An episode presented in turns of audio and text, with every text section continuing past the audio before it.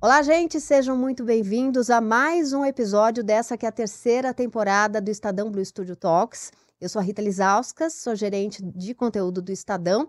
E antes de anunciar o nosso convidado de hoje, eu queria te convidar é, para assistir os episódios da primeira e da segunda temporada que estão na nossa plataforma de streaming, que é o estadãobluestudioplay.com.br. Hoje comigo meu colega Daniel Canelo, que é diretor do Estadão Blue Studio, e a gente está recebendo o Wilton Ormundo, que é diretor pedagógico da Escola Mobile. Seja muito bem-vindo, prazer receber você aqui hoje. Obrigada pelo seu tempo, pela tua disponibilidade. Muito obrigado, é um prazer para mim. Bom, é, não é segredo nenhum dizer que o mundo mudou, que as necessidades mudaram, que os jovens são outros, né? É, e que existem outras formas de aprender, de ensinar. A gente fala de novas tecnologias, mas não só, né? Os jovens também têm outras necessidades. Como é que vocês veem a educação nesse contexto, né? Porque antigamente eu lembro que a conversa era: ah, eu quero uma escola forte para o meu filho, para ele passar no vestibular, é, para ele ter um bom emprego, mas a gente sabe que tem muitas outras coisas em jogo hoje, né? Então, é, como é que vocês veem da escola móvel a educação nesse, nessa nossa nova ordem? Eu acho, Rita, quando eu penso em educação, assim, nos últimos uh, eh, 50 anos, pensando que a Mobile foi fundada em 1975, né? Então, daqui a pouco completamos 50 anos.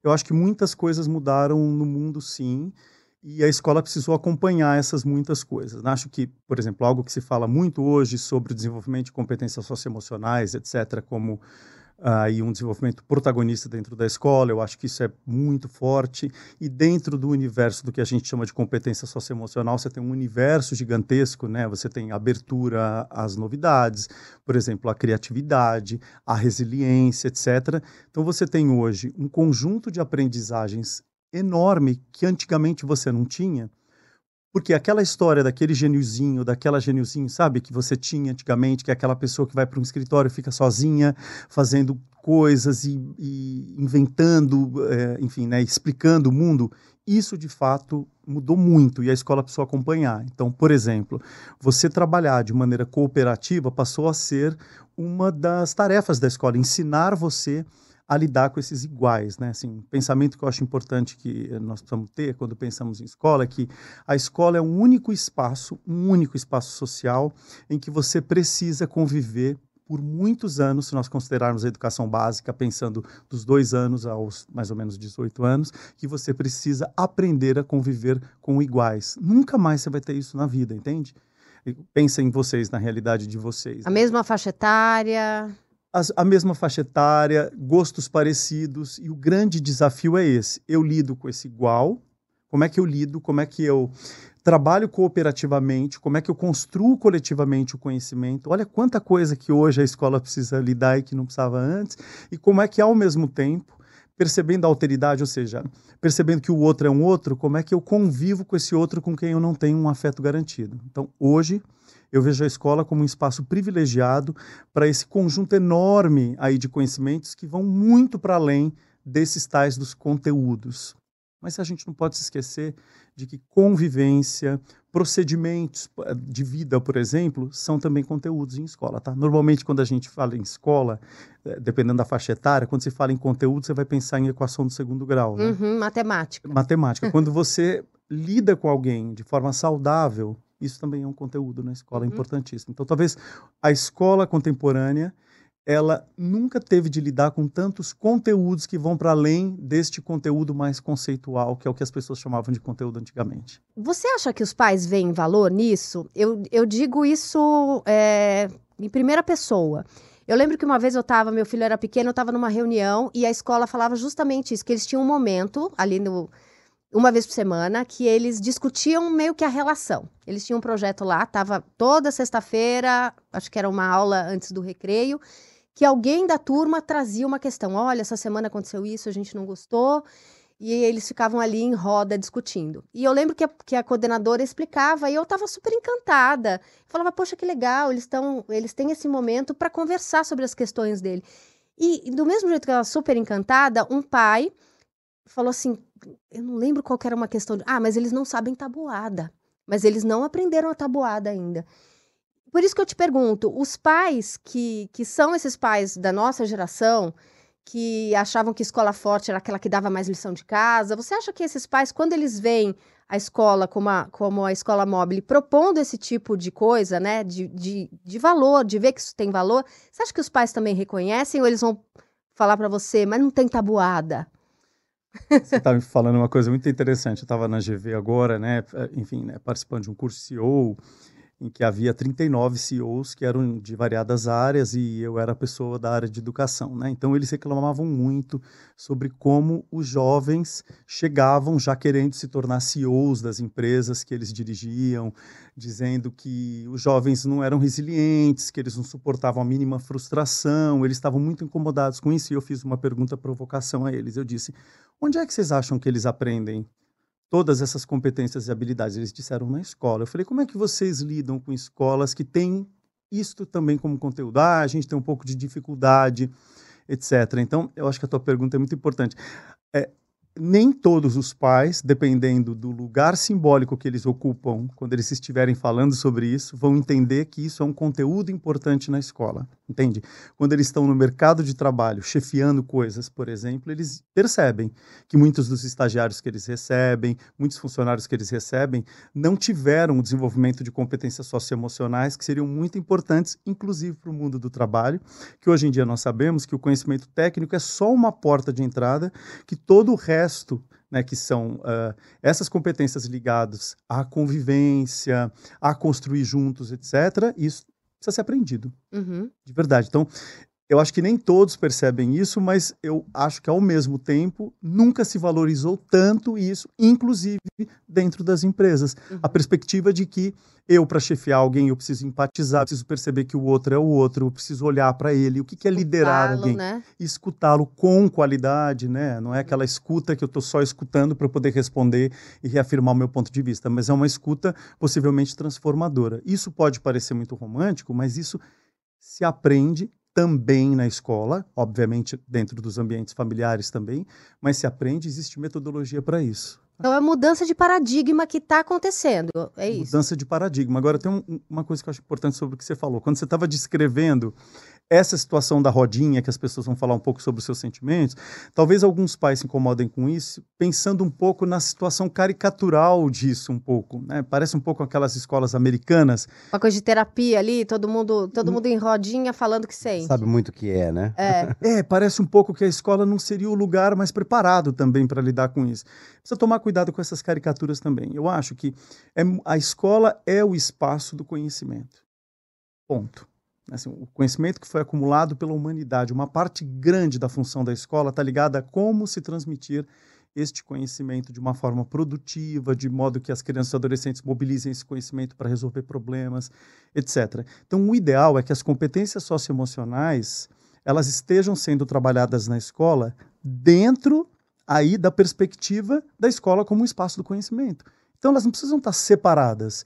Às vezes, um debate em sala de aula, por exemplo, sobre a condição da mulher dentro de um contexto específico, de um período histórico, ele vai ser muito mais rico do que simplesmente você parar e fazer uma discussão sobre como você se sente. Isso depende da faixa etária também, né? Eu muito. acho que nesse caso, como eles eram muito pequenininhos, eu acho que era, era um momento deles aprenderem ali que, que a fala deles tem importância, né? claro. né? Talvez quando eles são um pouquinho maiores, isso tenha que tenha que vir de um jeito mais, mais fluido ali no, no, nos conteúdos. Sim, esse, o, o, que eu quero dizer é que essas coisas não andam separadas, ao contrário do que as pessoas pensam. Uhum. Então, uma escola equilibrada, ela precisa lidar com essas várias aprendizagens. E acho que antigamente, ou seja, dependendo da, acho que da faixa etária de todo mundo que está aqui nessa mesa, a escola estava muito mais ligada à perspectiva de um conhecimento acadêmico, de conteúdos conceituais apenas. Bastava eu resolver uma prova muito bem ao final do terceiro ano, aquela escola havia dado certo. A gente sabe que não deu muito certo olhando até para as nossas gerações, né? O que, que aconteceu depois, né? Tantas coisas poderiam ter sido discutidas ah, aí nesse espaço gigante do ensino básico. Em que outro momento da vida a gente tem, repito, tanto tempo com tanta gente parecida e mediado por um adulto especialista? É, isso é interessante nesse contexto de Antes disso, eu vou usar esse espaço aqui para tirar minhas dúvidas, né? Segundo a própria recomendação da Rita. É, porque o Daniel tem dois filhos, né? Então é um espaço privilegiado aqui. Brincadeiras à parte, mas pegando um pouco do contexto da, da transformação, das, das quebras de paradigma, né, e, da, e da mudança geracional também, né? Ou seja, é, vocês né, têm uma responsabilidade gigantesca em educar crianças. vou chamar crianças de uma maneira generalizada, né? Mas vocês prestam conta, as contas para os pais dessas crianças, né? Então, é sempre um olho aqui e o outro lá. Como é que vocês é, garantem ou passam para os pais a tranquilidade de que o método é correto, que está sendo feito um bom trabalho, de que o caminho a ser explorado é aquele, etc. Como é que vocês minimizam as dúvidas que existem na, na, na, cabeça dos pais, que boa parte deve ter a nossa idade aqui, ou seja, que conviveu com um modelo completamente diferente, né? Quais são as suas as práticas que vocês fazem para ao longo dos anos, eh, Daniel, a Mobile foi criando vários canais de comunicação com essas famílias, né? Então existem reuniões mais coletivas em que o projeto daquele ano é apresentado, isso é feito normalmente no ano anterior, então se apresenta para aquelas famílias de forma muito transparente quais são os macro-objetivos do ano seguinte. Acho muito importante que as famílias entendam, né? Inclusive porque as famílias precisam nos apoiar. É muito importante que escola e família andem juntas, mas daqui a pouco quero falar um pouco sobre isso, porque essa parceria às vezes ela gera um certo equívoco que eu queria tentar desfazer aqui, ou no mínimo problematizar e ver o que vocês acham também. Mas, assim, temos essas reuniões coletivas, então está todo mundo lá, então parte aí da coordenação pedagógica, ou mesmo dos professores estão presentes nessa reunião. Então, quanto menores as crianças, mais presentes estão os professores, quanto maiores, menos presentes, porque aí você tem, às vezes, 12, 13 professores, aí você tem um coordenador de área que representa esses professores e apresenta esse projeto pedagógico com os macro projetos do ano. Então, essa comunicação é muito importante. No caso da Mobile em particular, assim, a Mobile sempre foi muito conhecida por essa característica, desde que ela tinha 10 alunos em 75, ou agora que ela tem quase 4 mil alunos, que é um estar muito perto dessas famílias e muito perto das crianças. A Mobile é uma escola que conhece as crianças e os adolescentes e as suas histórias familiares, porque as histórias familiares impactam na aprendizagem das crianças. Essas coisas precisam dar juntas, como eu disse. Então, existe uma coordenação educacional, que não é a pedagógica, a pedagógica é a coordenação que lida com professores, formulação de cursos, alunos, etc. Existe uma coordenação educacional, cujo objetivo é, de fato, integrar integrar-se com famílias e as crianças e os adolescentes. Então essas portas estão sempre abertas com inúmeras reuniões individuais de portas abertas, aí sim em que os pais e as mães tiram as dúvidas no detalhe ou as dúvidas relativas mais à vida escolar do seu filho ou da sua filha em particular. Então, essa comunicação sempre foi muito forte na Mobile, o que não significa, gente, em absoluto, e eu costumo dizer que se a escola está dando certo é porque ela gera inquietações, que não haja um conjunto de inquietações numa comunidade que é como se fosse uma cidadezinha um mundinho acontecendo, né? Tem os incômodos, tem as dúvidas, tem as famílias que ficam mais aflitas, menos aflitas, tem aí inúmeras questões que atravessam a, o universo escolar e que precisam ser resolvidas ali no seu cotidiano, nem sempre de forma tão harmoniosa, mas sempre pensando no bem-estar da criança e do adolescente, que esse é o nosso principal foco, para ser bem honesto com vocês. Fiquei curiosa com esse ponto que você queria trazer para a gente, né? Porque é, eu, quando o Daniel estava fazendo essa pergunta, é, me veio uma, um, um, questionamento, né? Quando a gente fala de educação privada, né, que é do que se trata aqui essa conversa, é, eu acho que existe sempre um risco de ter uma relação de, é, de é, ele é meu cliente, né? E quando a gente tem cliente, o cliente tem sempre razão. Mas isso, quando é educação, é muito problemático, né? Porque, é, de repente, aquele cliente não tem razão e é teu papel de escola mostrar que você que ele precisa ali ou mudar um comportamento, ou rever alguma coisa, né? Como é que vocês lidam com esse desafio, que eu acho que é o desafio de todas as escolas privadas, né? De, de, de ter essa família que paga uma mensalidade, mas que ao mesmo tempo é, não tem sempre razão, né?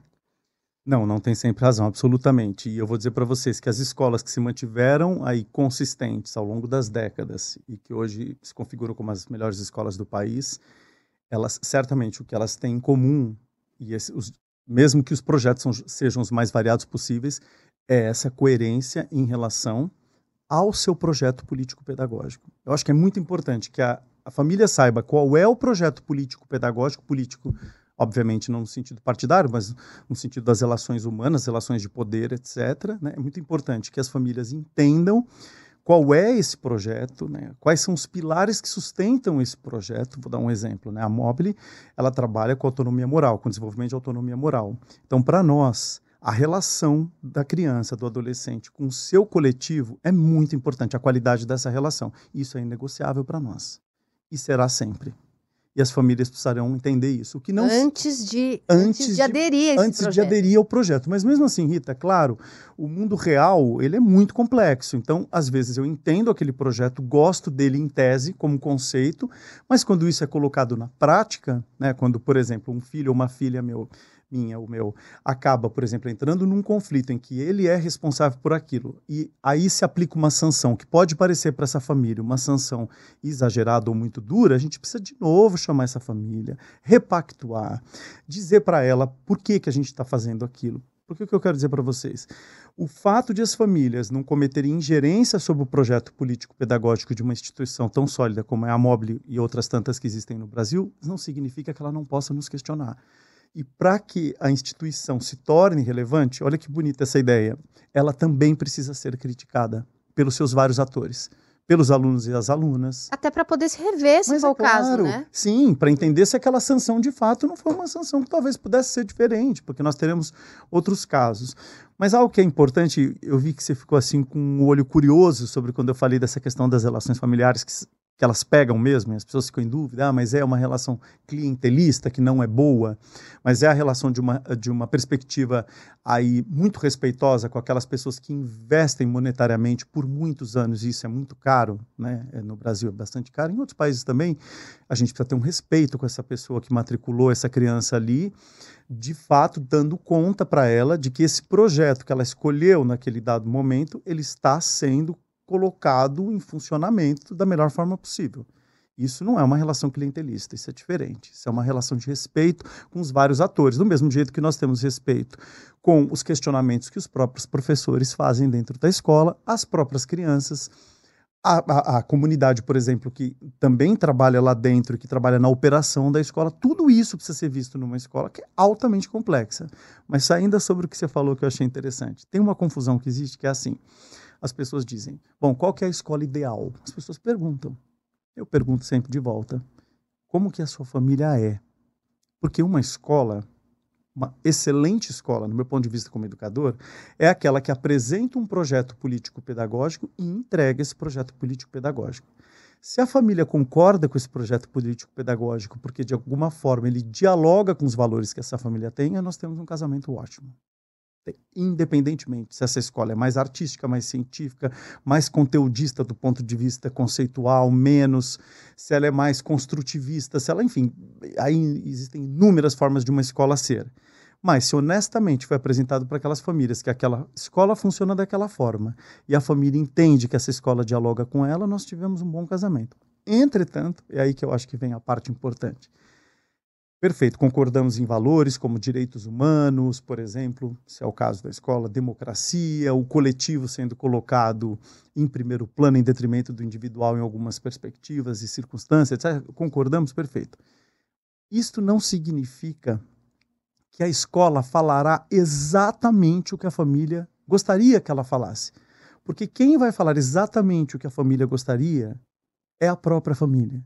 Então é muito rico que uma criança chegue em casa e diga assim: hoje eu aprendi um negócio que meu professor falou que eu achei um pouco diferente do que você disse, papai. Ela entra no carro dizendo isso. Isso é tão rico, gente. Isso não significa que a escola tem um conjunto de valores que é diferente do conjunto de valores da, da, da, família e por isso eu preciso rever a minha escolha. Isso significa que essa criança está inserida num universo vivo, pulsante, democrático, em que as várias ideias se atravessam, mas que a gente não perde os pilares centrais do projeto político-pedagógico de uma escola. Isso é importantíssimo. Isso ajuda até a criança a perceber que existem é, várias, é, várias nuances, às, às vezes, numa, numa questão que eventualmente ela nem pensou sobre né, sobre o assunto, porque a, a, a família dela falou isso para ela, mas ela também ouviu isso. E se a família souber aproveitar, é, é uma grande oportunidade de, de diálogo, né? Perfeito. E o que, que a gente precisa? Ter essas portas e os ouvidos abertos para que essa família, inclusive, se ela ouvir alguma coisa que ela considera que é algo que a violente de alguma forma, violente os valores que ela acreditava que a, que a escola tivesse, ela precisa poder telefonar, não nos grupos de WhatsApp, não nos grupos de WhatsApp, mas Claro que os grupos de WhatsApp têm uma função, mas não essa, no meu ponto de vista, eu defendo com veemência isso. Uhum. Que é telefonar, comparecer à escola e dizer: olha, o professor disse uma coisa e eu não concordo com isso. Gente, não tem nenhum problema que não se concorde com alguma coisa. Porque a escola, como eu disse, é um ambiente muito vivo em que você tem o presente acontecendo como nunca. Já pararam para pensar nisso, na questão do aspecto do que os alemães chamam de Zeitgeist? É o espírito do tempo. Espírito do tempo, porque a escola ela se equilibra entre três tempos, isso que eu acho lindo. A escola é tradição, sim. Quando alguém diz assim, ah, eu não quero uma escola que seja tradicional. Precisa um pouco explorar isso, porque tem esses clichês nas bocas das pessoas. Uma escola que trabalha com conhecimento acumulado ao longo de séculos pelos seres humanos, ela trabalha com a tradição. Isso está no core dessa instituição. Então, uma escola lida com o passado. O que ela precisa fazer em relação a esse passado? Uma curadoria do passado, é assim que eu chamo, que é uma palavra que vocês da área de vocês, vocês usam mais do que eu e, e as pessoas da área de arte museu também. Estou roubando um pouquinho essa palavra deles porque vale a pena quer fazer uma curadoria mesmo. Que história eu gostaria de contar e de que maneira eu gostaria de contar essa história? Eu faço uma curadoria, seleciono um material e transmito esse conhecimento, ou eu compartilho, que eu acho que é uma palavra melhor do que transmitir, parece muito passivo, né? Então, a, a escola se comunica com esse passado, portanto, ela sim se comunica com a tradição. Entretanto, o que é uma boa escola, do meu ponto de vista? É a escola que faz uma curadoria do passado e aciona esse passado no presente, olhando para o Zeitgeist, para o espírito do tempo. De que forma esse passado conversa com este presente. Então, se nós formos pensar num tema só, por exemplo, no antirracismo. Né, por que, que nós somos uma sociedade racista? Precisa olhar historicamente isso. Olha só, está fazendo uma curadoria. Mas eu estou olhando para o presente. Me interessa olhar para o presente. Se a escola não olhar para o presente, aí ela fica uma escola tradicionalista e antiga e ela perde sua função social. Entendem? Uhum. Então a escola se comunica com o passado, aciona o presente, mas olha para o futuro. Uhum. Esses são esses três tempos. Porque quem está na minha frente hoje com três, quatro, cinco anos, daqui a alguns anos estará entrando no mercado do trabalho, se casando, mantendo relações afetivas amorosas, vivendo. Então eu preciso também imaginar de forma produtiva e inteligente como será esse futuro, para que essa criança seja desenvolvida em suas competências e habilidades para lidar com esse futuro. Não é lindo isso? Sim. É. Acho linda essa, essa. De verdade, assim, uhum. se tem um aspecto romântico na educação, é você de fato acreditar como educador que você projeta futuros. Uhum. Você projeta possibilidades humanas de estar no mundo da melhor forma possível. Uhum.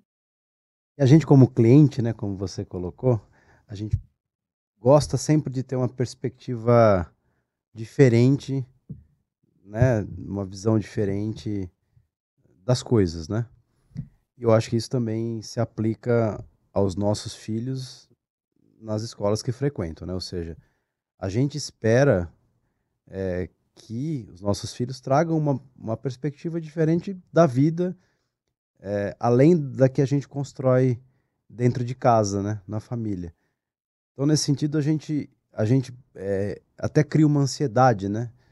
Para saber o que é o que é que está rolando, o que é, o que é que os caras estão aprendendo, o que é que estão trazendo de, de novidade, como é que a coisa está sendo é, passada e tal. É, essa ansiedade, para mim, principalmente pós-pandemia, ela é, ela é gigantesca. Não só porque meu filho é um, é um moleque da pandemia, né? Ele nasceu seis meses antes, ou seja, a primeira convivência em grupo dele foi na escola, né? Não foi na família, né? Então, assim, é, isso, essa, essa mudança, né, do, do tempo recente, né, em função de um aspecto totalmente exógeno, né, cria essa ansiedade é, em a gente é, ter, buscar essa perspectiva, né, de, de mudança é, ou de aprendizado dos nossos filhos. Como é que você vê esse movimento? As pessoas, os seus clientes, né, os pais, estão mais ansiosos e mais exigentes?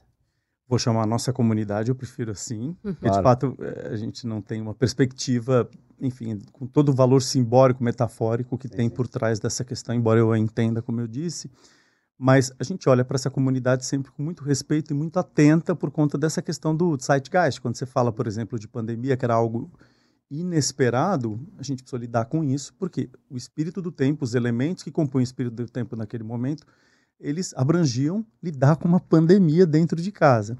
Mas acho que o, o, início da tua fala eu acho muito interessante. De fato, as famílias, né, os pais e as mães, em geral, eles olham para as crianças e para os adolescentes com mecanismos bastante projecionais, né? Quer dizer, de que forma esse serzinho narcisicamente é um pouco de mim e de que forma ele me melhora, tá certo? Isso a gente não pode perder da conta, né? De que forma ele pode ser melhor do que eu, ou, ou, traduzindo, de que forma ele pode não pa passar por algumas dificuldades, por exemplo, financeiras que eu tive, de que maneira eu posso ajudá-lo. Eu acho que precisa ter um equilíbrio aí, Daniel, né? Que é entre aquilo que a gente oferece para os nossos filhos, para as crianças, para os meninos, para as meninas, né? E aquilo que eles são. A gente nunca pode perder a perspectiva de que quando nós estamos lidando dentro de uma escola, ou mesmo pais e mães, com o outro, nós estamos lidando com esse outro como outro, que é um outro que possivelmente vai fazer as suas escolhas e não necessariamente essas escolhas vão atender às expectativas dos pais e das mães. Eu acho que manter esse equilíbrio que tem muito mais a ver aí, é, tem menos a ver com a escola e mais a ver com a própria família, a maneira como a família lida com as frustrações, a família como, a maneira como essa família lida com as próprias frustrações e como lidou. Quer ver uma coisa curiosa? Certamente vocês dois viveram um conjunto de experiências como adultos, experiências ruins, traumáticas, doídas no mercado de trabalho, mundo real, né, gente? Com as quais vocês só puderam lidar porque vocês se frustraram quando vocês eram mais novos e se lidou de uma forma saudável com essa frustração, de modo que ela se tornasse estruturante de uma psique mais resiliente, de uma psique que pudesse lidar com aquilo de maneira mais saudável. Muitos pais e muitas mães diante da primeira frustração da criança e do adolescente, eles procuram resolver isso de forma que essa criança e adolescente não se frustrem. No afã de achar que está fazendo com que a criança não viva coisas que ele viveu. Entretanto, algumas dessas coisas, obviamente, com seu tamanho certo, mediadas e tal, foram justamente as coisas que te fizeram lidar com algumas das frustrações do mundo adulto. Então, o que precisa ter é um certo equilíbrio entre a expectativa que eu tenho para o meu filho e para minha filha de que forma eu consigo aí uh, oferecer uma estrutura, por exemplo, escolar, que possa dar conta de algumas dificuldades que eu mesmo tive, que a criança não precisa ter, tá certo? Mas sempre de uma maneira mais equilibrada, sempre, sempre se lembrando de que esse outro é outro de verdade. E quando eles ficam adolescentes, vocês se lembram disso rapidinho. Né? Opa! Agora falando é, de educar para o futuro, para o mercado de trabalho, né? Você falou um pouquinho dessa coisa das habilidades socioemocionais, mas eu queria falar das necessidades do mercado, né? Porque a gente também, é, as escolas também lidam com isso, também estão de olho nisso. Vocês têm um, um ensino bilíngue, né? que mais que vocês olham como importante nesse mercado de trabalho, além do inglês, além das habilidades socioemocionais, que vocês conseguiram incorporar no currículo ao longo do tempo? Nós temos aí duas unidades, né, juntas num, num, num mesmo uh, campus, né? Uh, a escola regular, digamos assim, que tem em que se tem um inglês bastante forte desde os pequenos até os maiores, e a escola bilíngue. Mas aí você está certo. Eu acho que tem um conjunto aí de habilidades e competências que precisam ser desenvolvidas de modo que essa criança e adolescente tenham liberdade para tomar decisões. Entende? Esse conceito é um pouquinho diferente do que normalmente as pessoas pensam. Elas dizem assim: ah, é uma escola que te proporciona liberdade, a Mobile? Sim, mas qual que é o conceito que nós temos de liberdade nesse sentido? A criança e o adolescente estão expostas a um conjunto de vivências, de experiências, usando um termo bem de um educador espanhol chamado La Rosa. La vai dizer, na contemporaneidade, cada vez mais nós fazemos coisas, mas temos menos experiências. Então, o que a Mobile procura proporcionar? Um conjunto de experiências para que ao final do terceiro ano do médio, aí eu possa ter a liberdade de fazer escolhas, porque eu vivi um conjunto grande de experiência. Entende? Esse conceito ele é, é, parece uma diferença sutil, mas não é. Para ele aprender ali o que fala o coração e o que não fala, é isso? Exato, mas num conjunto maior do que provavelmente ele vai precisar. Entendi. De modo que ele possa depois olhar para uma espécie de um catálogo simbólico de vida e dizer: ah, eu quero ir por esse caminho.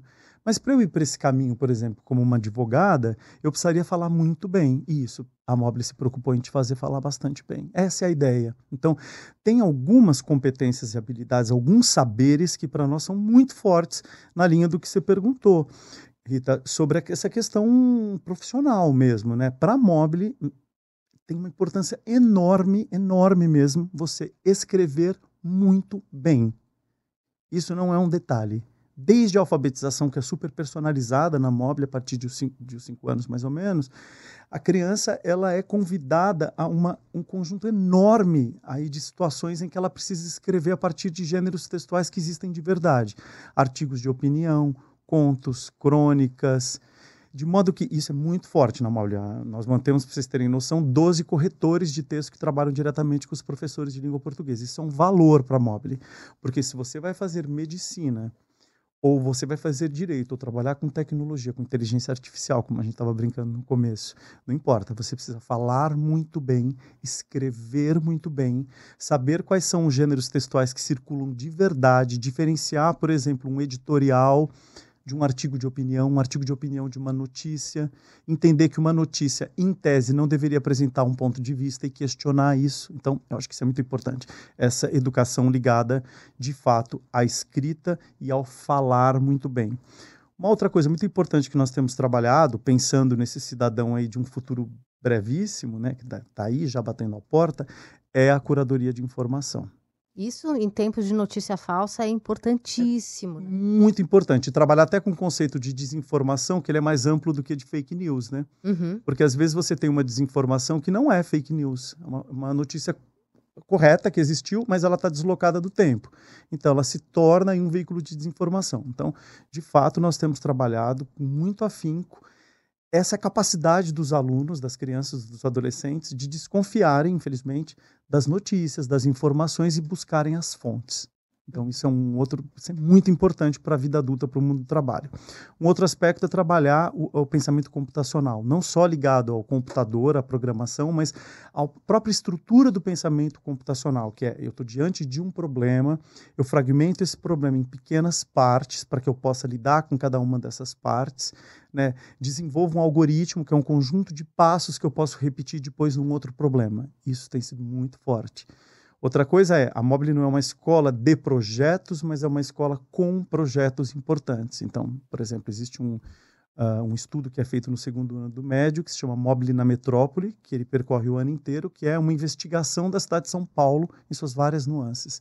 A cidade de São Paulo não é só o Teatro Municipal, só a Faria Lima, ou nem são só, ah, ah, só São Mateus, por exemplo, na Zona Leste. A cidade de São Paulo é enorme. Então, os alunos criam, se fazem uma pergunta sobre a cidade de São Paulo, investigam por meses e criam um documentário que é exibido numa sala de verdade de cinema, num cinema de rua. Entendem? De modo que eles possam aí experienciar possibilidades de projetos em que eles vão ser autores. Uhum. Então, acho que são saberes importantes para esse universo do trabalho. Com certeza.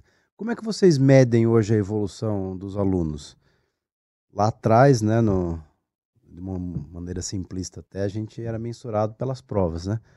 Tirava nota boa, era um bom aluno. Tá tudo bem, né? Tá tudo bem. Tirava Tirou no... nove. Tirou nota mal, é, nota vermelha, né, no caso. Você já era rotulado como um, um mau aluno, né? Uhum. E no final do, da jornada é passou ou não passou numa universidade pública, né? Na minha, na minha época era um pouco assim. Não passou, vai fazer cursinho. Passou, não interessa como. E se está afim ou não de fazer, se tem aptidão para aquilo, vai e faça, né? Então você tinha uma maneira muito mecânica, né? E arcaica e, de e se mensurar. Né? E simplista, simplista, simplista. Reducionista, né? É. Do, do, do, do todo de um ser humano. É. Como é que vocês medem hoje a evolução de um aluno? A gente, eu, eu, vou desfazer um pouco esse, esse conceito que a gente tem, de novo, né, dependendo da tua idade, da, da, da, uh, teu, da tua área profissional, né? o conceito de prova é, ele é muito duro, etc. É a única possibilidade de se avaliar alguém. Eu prefiro falar uh, num conceito mais amplo, que é o conceito de avaliação. Primeiro, de fato, né, a Mobile não acredita, eu não acredito um pouco, como educador que dirige essa escola, que seja possível você ter qualquer método de ensino sem que você avalie a aprendizagem de um aluno. Isso é muito importante você avaliar para saber dentro dos teus objetivos, vou usar um termo bem de educador, dentro das suas expectativas de aprendizagem, porque um professor precisa entrar numa sala sabendo quais são as expectativas de aprendizagem dele em relação àquilo que ele está ensinando. Por que, que ele está ensinando, quais são os seus objetivos e que expectativas ele tem e de que forma ele pode mensurar este conhecimento. A mensuração do conhecimento que é está bem ligada à ideia de avaliação, ela é absolutamente essencial em qualquer processo de ensino-aprendizagem. Porque como é que você intuitivamente descobre se alguém aprendeu algo a partir das expectativas de aprendizagem que você tem? Talvez a crítica que se tenha em relação à prova é que existem aí inúmeras escolas, né, gente? Não cabe a mim julgá-las, mas cabe a mim julgar, talvez, dentro do, do, meu conhecimento daquilo que eu acredito, metodologias ou a maneira como se ensina. Né? Se um professor não tem nenhuma expectativa de aprendizagem, né, exceto que alguém precisa decorar algum conceito e aplica uma prova sobre um conceito que foi decorado, isso não é ensino-aprendizagem, né? isso é uma outra coisa, isso é memorização, etc., né? que tem um lugar na aprendizagem, mas muito pequeno, perto dessas aprendizagens que são perenes e que podem ser mobilizadas para resolver novos problemas. Por exemplo, quando você pensa numa estrutura de pensamento computacional. Então, é, nessa perspectiva, a Mobile avalia, mas ela tem inúmeros modelos de avaliação e essas avaliações as pessoas levam susto, isso é muito legal vocês saberem. Lembra daquele certo, meio certo e errado? Vocês sabem bem, né? sim, nós três sim. sabemos o que, que é isso, sim, certo, meio certo, ou uma interrogação? O que você quis dizer com isso, né? Ou uh, aquele círculo que diz confuso. Uhum. Lembra? Então, uhum. Eh, na Mobile, as nossas avaliações não são feitas dessa forma. Nós temos um documento que se chama Rubricas de Correção, em que você tem que está diretamente ligado às expectativas de aprendizagem para aquela avaliação, em que a criança, se ela acertou, errou, etc., ela sabe o que é que ela precisaria fazer para avançar. Então, isso está descrito para ela ao lado de cada uma das questões num, num documento chamado Rubricas de Correção das produções de texto às provas de geografia, história, etc. Então a criança quando ela pega a prova, ela pega a prova munida de um segundo documento que é o documento das rubricas de correção. E aí começa o trabalho, na verdade. A criança atingiu todos os objetivos? Atingiu, ótimo, então dá para avançar um pouco mais. Não atingiu? Então existem plantões de dúvida, estudos dirigidos relacionados, por exemplo, percebemos que as crianças foram muito mal nessa rubrica nas questões 1 e 4, e essas questões estão ligadas a tópico frasal, por exemplo. Nós vamos fazer um estudo dirigido de tópico frasal com 12 crianças porque essas crianças apresentaram, a partir desse documento, uma dificuldade aqui. Isso é muito diferente do que uma prova com certo e errado, nove, você é muito inteligente, quatro, lamento, você vai precisar estudar mais. Uhum. Então, Mas não te apontava o caminho, né? Exato. Eu acho que o mais importante é você, um, detectar o que, que essa criança já sabe e o que, que ela precisa ainda aprender. Dois, pensar em metodologias que às vezes extrapolam a sala de aula para que essa criança possa, às vezes, num grupo menor, às vezes individualmente, por meio das lições de casa, dar conta dessas dificuldades. Lembra das lições de casa, gente? Que era um uhum. terror. Uhum lição de casa também. Tem toda uma metodologia, metodologia de lição de casa porque elas podem ter as mais variadas funções. Elas podem servir para, por exemplo, te preparar para um conteúdo que vai ser discutido, ou elas podem reforçar algo que a gente acabou de aprender. Então, existem, assim, inúmeras categorias de lições de casa. Tudo depende do que? Repito, da expectativa de aprendizagem, do seu objetivo como educador, de que forma você avaliou e de como você vai fazer os encaminhamentos para aquelas crianças que ainda precisam de mais um tempo. Não tem como a gente não falar de pandemia, né? Porque a gente sabe que isso impactou em tudo, mas impactou de uma forma muito forte na vida de crianças e adolescentes, nas escolas. Como é que a Mobile é, lidou com esse período e com o, o que veio depois, né? Porque é, muito se discute sobre é, houve perdas, não houve perdas, como fazer para recuperar. Como é que vocês lidaram com essa fase e com o que veio depois? Foi difícil, né? Foi uma fase muito difícil para todo mundo. Assim, você sabe que eu, eu, vou te contar uma coisa pessoal. Assim que nós ficamos um dia com a Mobile fechada mesmo, né? Assim que foi decretada a pandemia pela Organização Mundial de Saúde, nós estávamos numa reunião, eu me lembro, né? E a Mobile resistiu um pouco até que nós tivéssemos respostas mais oficiais do que é que estava acontecendo. decretada a pandemia, sabíamos que as crianças, os adolescentes e todos os nossos educadores e os demais funcionários da Mobile teriam de ir para casa. O que, que nós fizemos? Né? Temos um dia para nos organizarmos. Nós tínhamos um Mobile virtual com um, uma plataforma bem parruda já, que é o Canvas. Então, condição disso nós já tínhamos, porque vários professores faziam uso já dessa ferramenta. Então, é claro que nós precisamos capacitar aqueles que não usavam, por exemplo, dos, das crianças muito pequenas. Aí fomos criando inúmeros recursos, formas de avaliar, etc., enfrentando, porque nós tínhamos semana a semana desafios novos. O que eu falei que era pessoal que eu ia contar para vocês, que é que eu tive um sonho naquele final de semana, né, não foi nada premonitório. Foi um sonho em que eu é, estava dentro da mobile, mas andando no escuro.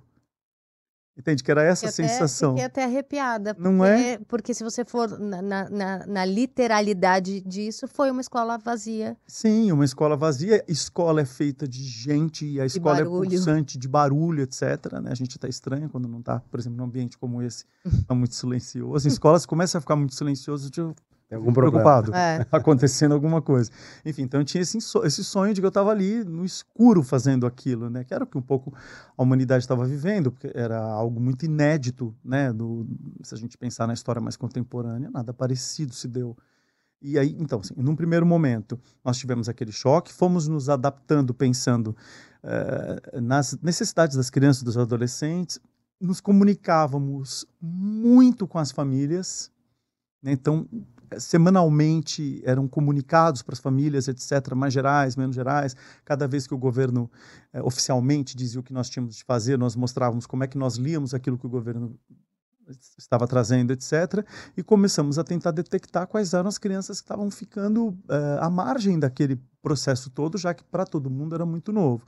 E fomos aí fazendo um tete a tete, um, um, uma relação muito de perto com as crianças e com os adolescentes, com suas famílias, trazendo todo mundo mais perto. Então, criamos, por exemplo, para vocês terem noção, a Mobile é muito forte em atividades culturais, né? Então, tentávamos levar música para as crianças poderem ouvir mesmo da casa delas, né? Criamos uns bate-papos, assim, uma espécie de uns cafezinhos literários com os professores fora do horário para que as crianças, os adolescentes também pudessem conversar com os professores. Não cancelamos as aulas de teatro, as aulas, porque elas eram feitas em casa mesmo, aula de música, aula- tudo que devia, eh, dizia respeito a essa eh, questão mais corporal nós mantivemos. Depois, aos poucos, nós fomos voltando, como vocês sabem, aí foi ficando mais fácil, né, observar como é que as crianças e adolescentes estavam. Começamos a aplicar avaliações diagnósticas, que são muito importantes, depois que ah, a normalização começou a acontecer, para depois replanejar todas as nossas expectativas de aprendizagem para os próximos anos, de modo que ah, eles pudessem dar conta daquilo também e sem criar uma ansiedade excessiva, porque também todo mundo estava vivendo aquilo. Então, quando todo mundo se desesperava, sabe, Rita, vinha um pouco essa história, olha, todo mundo está vivendo isso. isso Todo ajuda mundo um passou pouco. por isso, né? É. Tá todo mundo ali meio que na mesma página. Acho É, que nesse sentido, desculpe, a gente se parece um pouco com os artistas, no sentido de que. A, por que, que a arte é algo tão legal? Por que, que você assiste uma peça de teatro para chorar? Alguém te diz, vai assistir esse drama que é bonito, por que você assiste um filme para rir, etc. Pela catarse. Pela catarse. pela catarse. Porque ali você não se sente sozinho. Você entende que outros seres humanos sentem a mesma coisa que você. Então, eu acho que a gente precisou fazer esse exercício aí um pouco do campo das artes, que era contar um pouco para todo mundo, porque os educadores sofreram muito também. Sim. Eles se sentiam muitas vezes muito solitários, né?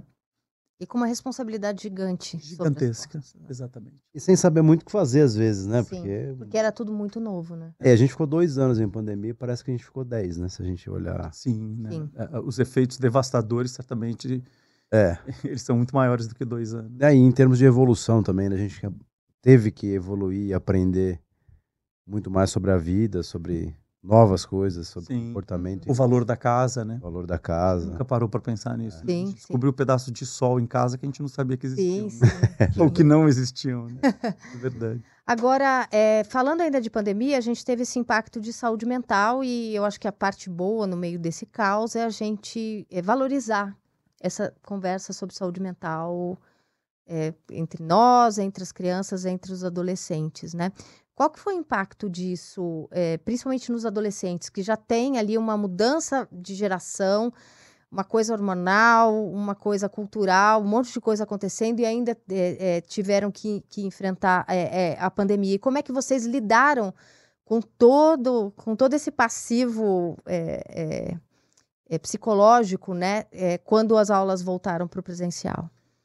Eu costumo dizer assim, Rita, que a, a, escola é uma espécie de metonímia do mundo, né? Ela é uma parte que representa um todo, né? Então, tudo que acontece nesse todo ou seja, se a sociedade está bastante adoentada, isso vai aparecer na escola. Por isso que é uma ilusão você achar que uma escola está isolada do mundo. Por isso volta àquela questão do zeitgeist, você precisa estar tá uhum. preparado. Então, assim, nessa perspectiva, a gente ficou muito atento ao que é que estava acontecendo, de que forma a gente estava sendo atravessado por isso. Então foram inúmeras reuniões individuais de acolhimento para entender de que forma essa criança poderia estar tá mais bem assistida, e o adolescente principalmente a gente redobrou os nossos cuidados em relação a tudo que vocês podem imaginar, a observação deles, que é muito importante. Eles estão muito sozinhos, não estão muito sozinhos. Está desligando a câmera, por que, que não está ligando a câmera ainda no contexto da pandemia? Vamos, vamos deixar a câmera ligada? Quero falar com você. Não, a câmera só está desligada. Então vamos fazer uma reunião individual com a sua mãe junto, seu pai, que eu estou preocupado. E são sinais, né? Muito, porque eles dão sinais, Sim. tá? Eles dão inúmeros sinais. Assim, dificilmente algum sinal não apareceu. Então, assim, por que, que eu comecei essa, essa resposta dizendo que a escola é uma metonímia do mundo? Na seguinte perspectiva de que a escola não resolve todos os problemas do mundo, mas o que a gente precisa é olhar para esses problemas com bastante respeito e pensar em ações bastante concretas que possam trazer esse adolescente para perto de nós. Isso tem muito a ver com, a, com esse sentimento de solidão, quando a gente pensa nessa perspectiva de problemas de saúde mental, né? Eu me sinto só, eu acho que eu não tenho com quem conversar ou o outro não vai me entender, então nem vou procurar. Então a gente procurou ser muito mais ativo nessa busca em relação aos adolescentes do que éramos antes.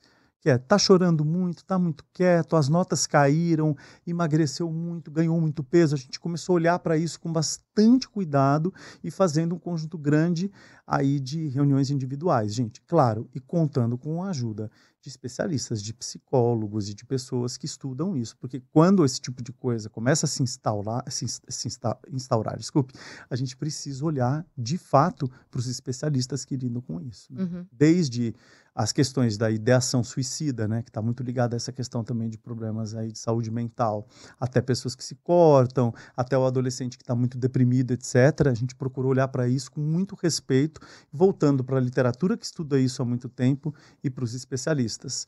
E capacitando as nossas equipes para que vários especialistas pudessem conversar conosco a respeito. Né? Uhum. É multifatorial o problema, é algo muito complexo e trazendo as famílias para perto de nós. Né? Nós nunca indicamos tantos terapeutas quanto nesse período, eu preciso dizer para vocês. Imagino.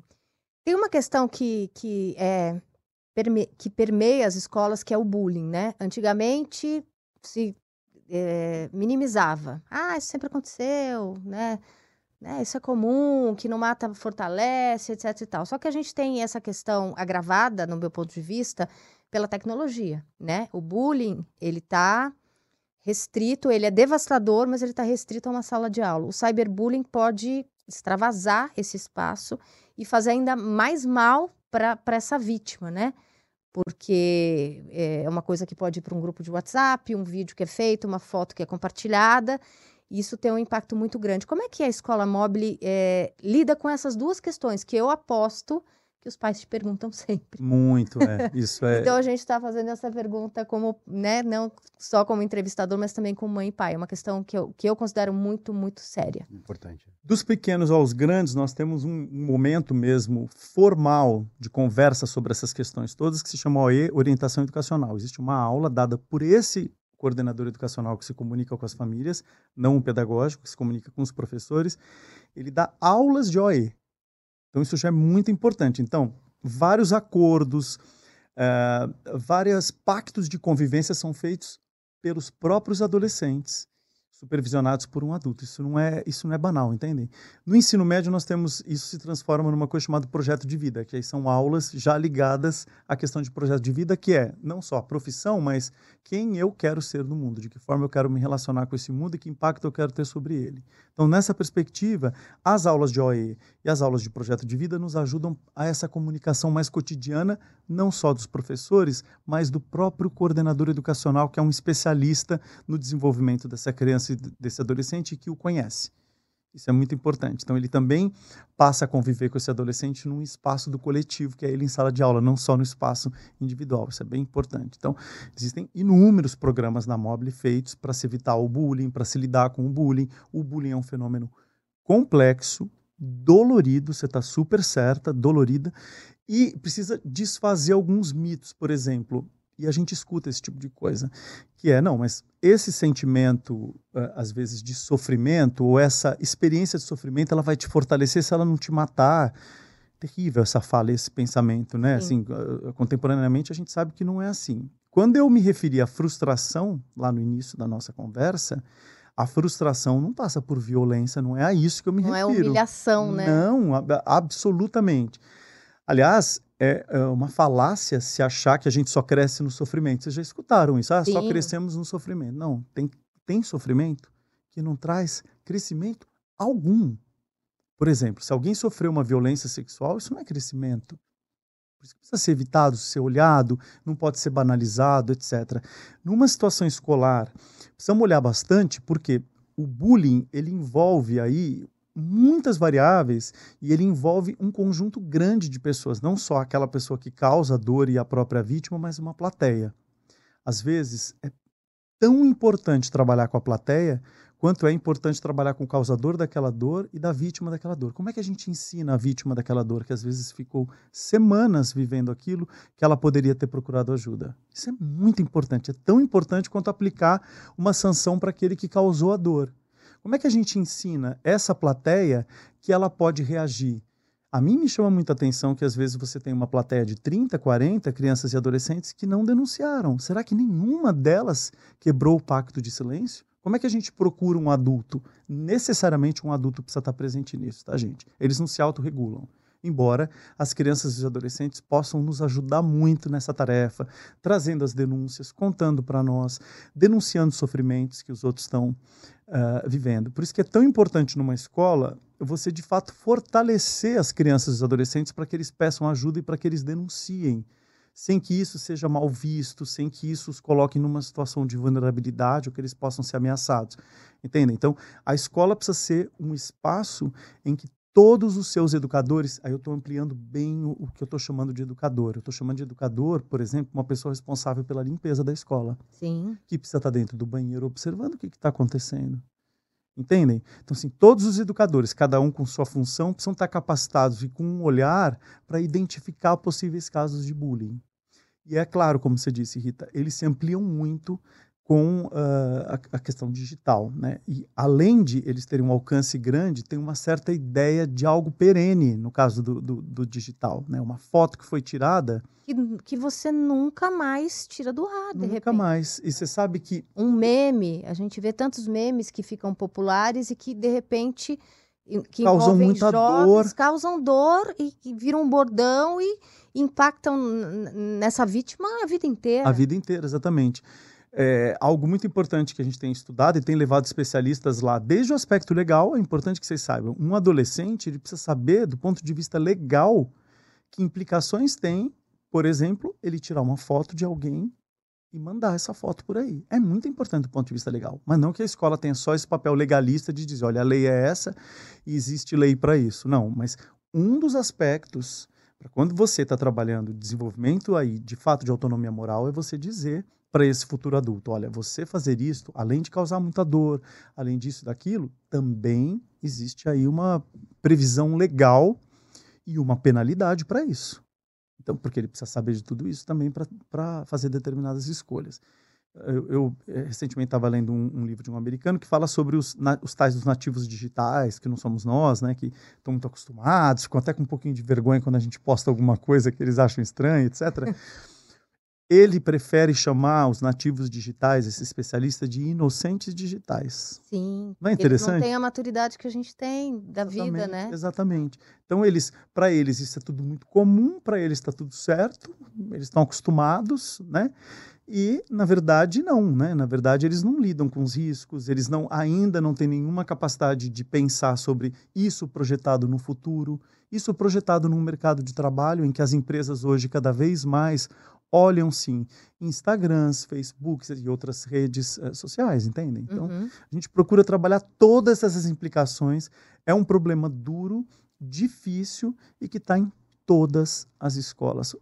Melhor dizendo, em todos os agrupamentos humanos muito extensos. A gente sabe disso, né? O bullying é um fenômeno que na escola ele fica mais evidente, é porque ele está muito mais ligado a crianças e adolescentes, mas ele também pode existir Aí pode ser algumas formas de violência normal, pode, eh, de violência moral, podem ser bastante normalizadas no, em outros espaços, né? Não de criança e adolescente necessariamente.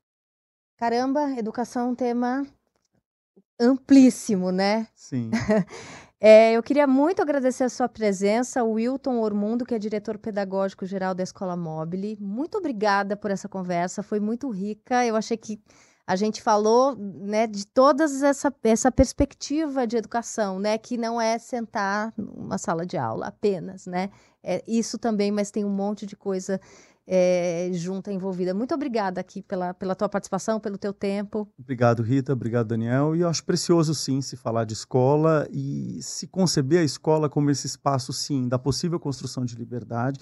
Claro que a gente está falando aqui de um setor específico, que é o, setor das escolas particulares, das escolas privadas, mas é muito importante em toda fala que eu faço que nós nunca nos esqueçamos de que existe aí um, um, uma escola pública que precisa ser muito fortalecida, em que a gente precisa ter a capacitação melhor desses professores, a melhor remuneração deles e tal. E eu acho que os cases das escolas privadas podem ser importantes modelos para as escolas públicas. Eu agradeço pela oportunidade. Obrigada aqui, meu companheiro Daniel Canelo, e muito obrigada a você que acompanhou a mais esse episódio do Estadão Blue Studio Talks. Muito obrigada, até a próxima.